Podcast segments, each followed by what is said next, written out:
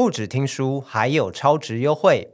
现在下载 PPA App，并输入优惠码 Podcast 二零二三，课程八折优惠等你拿！活动到十二月十五日，欢迎点击资讯栏链接看更多相关资讯。说书内容正式开始。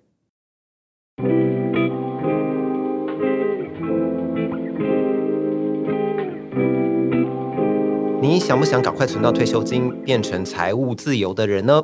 我是耳边说书的编辑弗莱德，今天我们就来一起听这本书《上班族提早退休金钱课》，希望可以学个几招，把自己的退休铺满装满吧。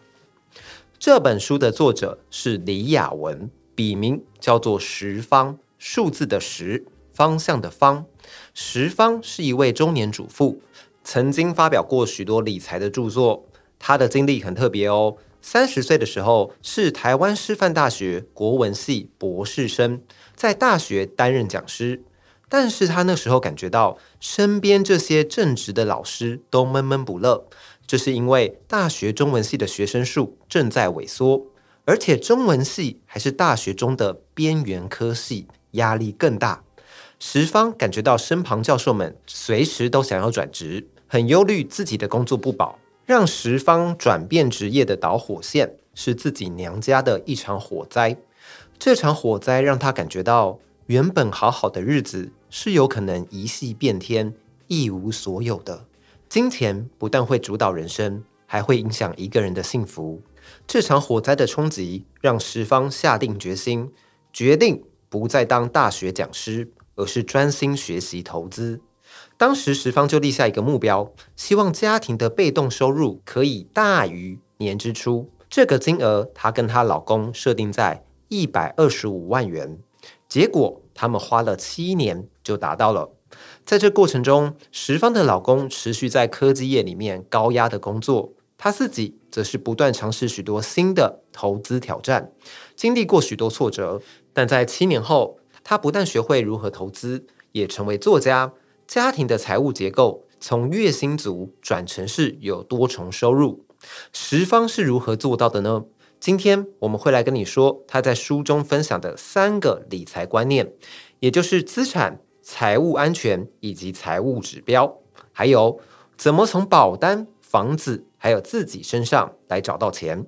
那我们马上开始吧。首先，作者想要跟你分享三个关键的理财观念，分别是资产、安全。财富指标，第一个资产，注意哦，如果你的房子是自己住的，那就不能算是资产，因为自己住的房子在居住的过程中，其实你一直在花钱，像是缴税啊、缴房贷啊，而你在花钱的过程当中，其实你是没有收入的。那什么才叫做资产呢？应该是要能把钱。放进口袋里的东西，所以如果以房子为例，应该是要去买出租给别人的房子。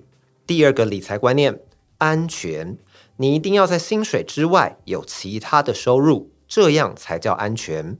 比如说版税、投资公司的分红、投资股票的股息，或者是把车位租出去、把房子租出去等等的，这样的多元收入就能做到安全这件事了。第三个理财观念，财务指标。我们先来想想哦，通常我们会怎么看一个人有没有钱呢？比如会看他有没有房子，或者那间房子的房价多少。像是有人会说，哦，他有一间价值六千万的房子，我们就会觉得哇，好有钱哦。但是作者提醒，在看一个人的财务时，你的指标不该是这样子看的。而是该看被动收入有多少，也就是说，当你不工作的时候，也有钱流进来，而且你同时还要去计算这样的被动收入可以 cover 多少你年支出的比例。如果你成功 cover 百分之百了，那恭喜你，你就是有钱人了。这个被动收入的概念，在作者的家庭经历一场意外时，成功了拯救了他。他的先生在科技业工作，到了四十三岁时，已经工作了二十年，但当年他的先生却得了糖尿病，主要的原因是工作压力太大，饮食不正常。在这一年之后，他的先生身体状况急转直下，在一个月之内，体重暴跌了十几公斤，从七十公斤瘦到五十三公斤，身体出了问题，工作压力又不减，这导致先生在隔年得了忧郁症，而且是无法下床行走的重度忧郁，因此先生只好被迫退休。幸好。他们家很早就开始规划财富自由，在先生退休的那一年，他们的被动收入已经超过年支出，所以在财务上是安全的。好，建立好理财观念之后，我们先来查看自己的支出合不合理。我们来谈如何记账。由于现代人发票太多，信用卡也很多，这会让我们很难去记账。作者建议让机器人来收发票。这个意思其实就是用手机载具来存电子发票，这样子你就可以很方便的用手机查看过去的花费，而且电脑都可以帮你算好，中奖也会通知你哦。如果你不喜欢用载具，也有一个办法，你在家里的玄关放一个大罐子，一回到家就把出门时拿到的所有发票都丢进去，每个礼拜把发票拿出来计算一次，这也是记账的方式。除了发票，信用卡的金流也是常常忽略的地方。因为现在各家信用卡的优惠各不相同，所以我们很容易就为了各种优惠，同时办了很多张卡。作者建议你只要办一张信用卡就好了，其他信用卡都减掉，因为这样你追踪金流时就很方便。你这张信用卡的消费记录就是你所有信用卡支出的记录。这样一来，就等于是被动记账了。记账讲完后，我们来分享如何从自己的生活找钱出来。作者分享三个来源：保单、房子跟你自己。保单的部分，首先我们要整理保单。一般人基本的保险包括寿险、意外险、医疗险、重大疾病险跟长照险。我们来按照这五个分类，把自己的保单搜集起来。再来，我们要看看保单花的钱有没有太多。作者建议以两个指标来审视这件事情：保费十趴跟保额十倍。保费十趴就是说，你一整年买保险的钱有没有超过年收入的十趴？如果超过了，那就是太多了。举个例子。如果有一个上班族，他月薪五万元，他的年收入就是五万乘以十二个月，等于六十万元啊、他的年收入就是六十万元。这个人一年缴的保费，如果超过年收入的十趴，也就是六十万乘以十趴是多少？六万元。如果他一年缴的保费超过六万元，那就是太多了。因为如果你的年保费超过年收入的十趴，就会让你无法存钱。这样一来，你就要开始调整保费。如何调整保费呢？你先看自己手上的保单有没有一种叫做实支实付的保单。这种实支实付的保单，就是在说你的支出多少，保险公司就会赔给你多少。比如说你住院了，住院时跟医院申请收据，保险公司看上面的花费是多少。就会赔你多少？注意喽，关键就是这张收据，因为收据只会有一张正本，而一张正本只能申请一笔赔偿金，那等于说你就只能选一张保单来赔了。如果你的保单之中有两张保单都要你提供正本才能给予理赔，那等于说你就只能选一张保单来赔了。另外，也可以揪出比较不划算的保单。作者认为，储蓄型保单并不划算。储蓄险是怎么运作的呢？当你买储蓄险的时候，保险公司就会把你给他们的钱扣掉佣金之后，去把钱借给政府跟大企业，然后收政府跟大企业的利息。所以，保险公司跟你都会收到这笔利息。这利息大多是二趴到三趴，累积的速度很慢。作者建议，你该把买储蓄型保单的钱拿去投股票。他举例，如果你在二零一零年花十万元去买储蓄险，到了二零二零年只会变成十三万元。但是，如果你把同样的十万元在二零一零年拿去买台积电的股票，二零二零年就会变成九十万元。你想一下，十三万跟九十万，哦，这实在差很多，所以作者才会建议你舍去储蓄型保单，改买股票。以上就是当你的保单不符合保费十趴的指标时，可以去做的事情。那另外一个保单的指标，保额十倍又是什么呢？保额十倍是指你的寿险理赔，也就是如果你突然过世的时候，保险公司给你的理赔有没有高过你年收入的十倍？如果没有超过年收入的十倍，那就是太少了。同样的，举刚刚那个月薪五万的上班族来说。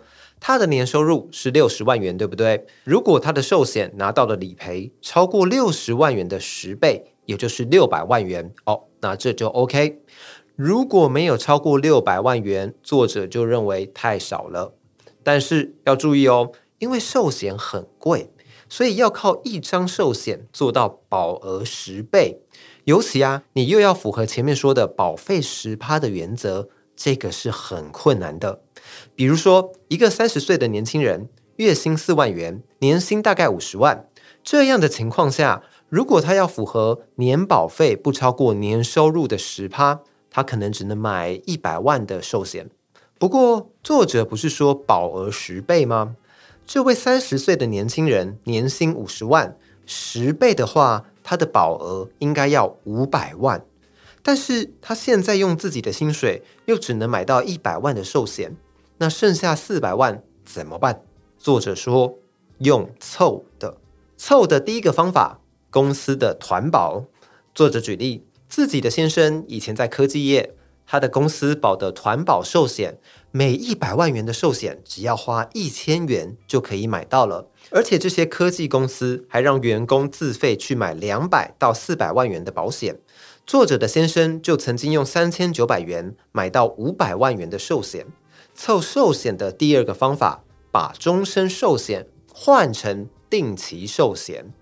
终身寿险就是说，你的这一生中不管几岁过世都可以领理赔。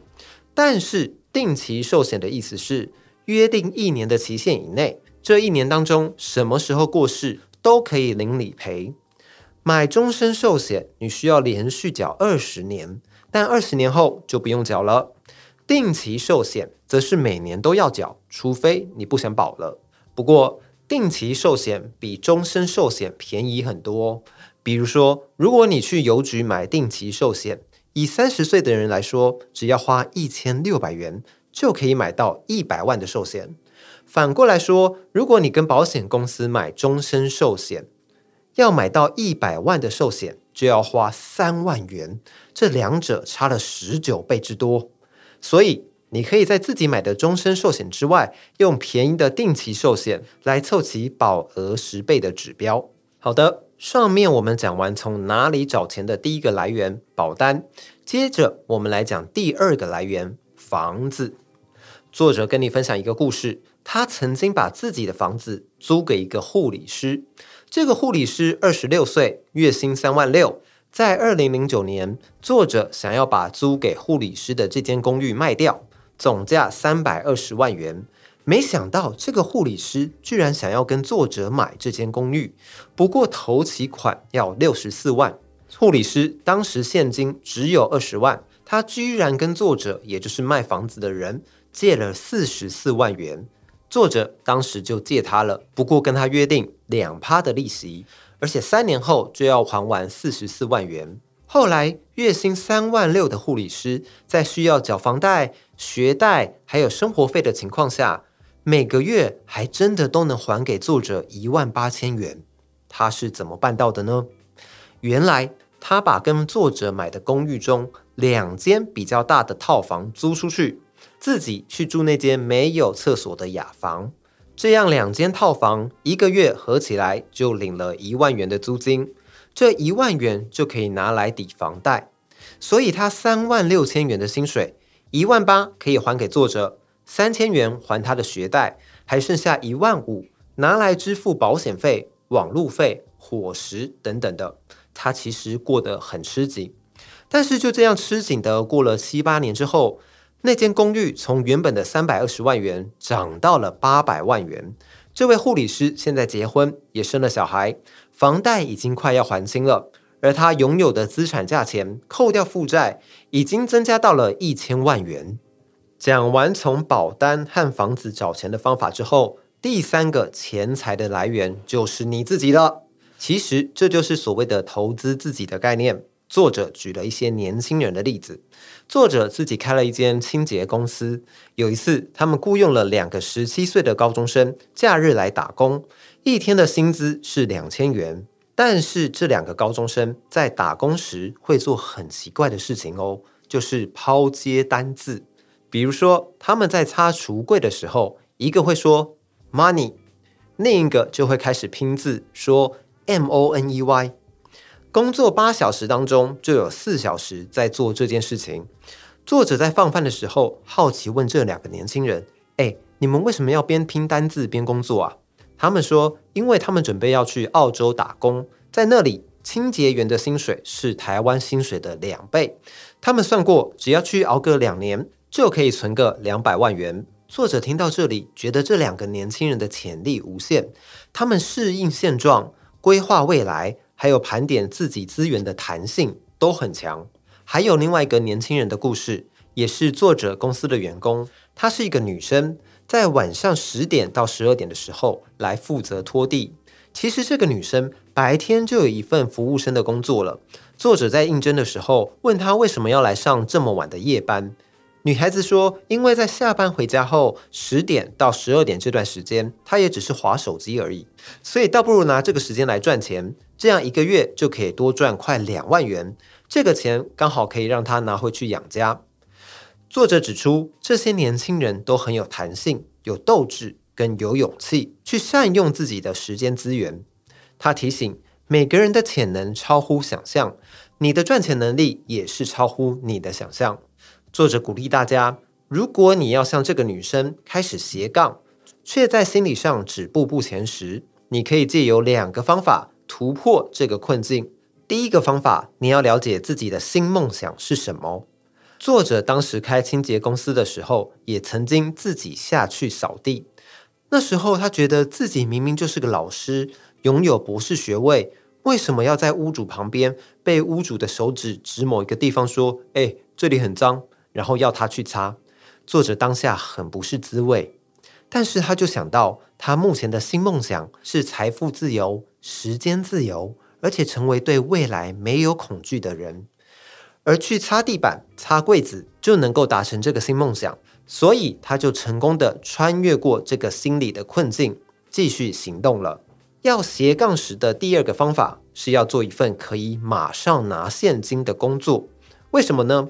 因为我们的大脑需要马上获得鼓励。作者以前曾经做过一次很困难的清洁工作，做的时候一身是灰，但是做完之后，下午五点马上就拿到一万二的钞票。那个瞬间，作者很有成就感。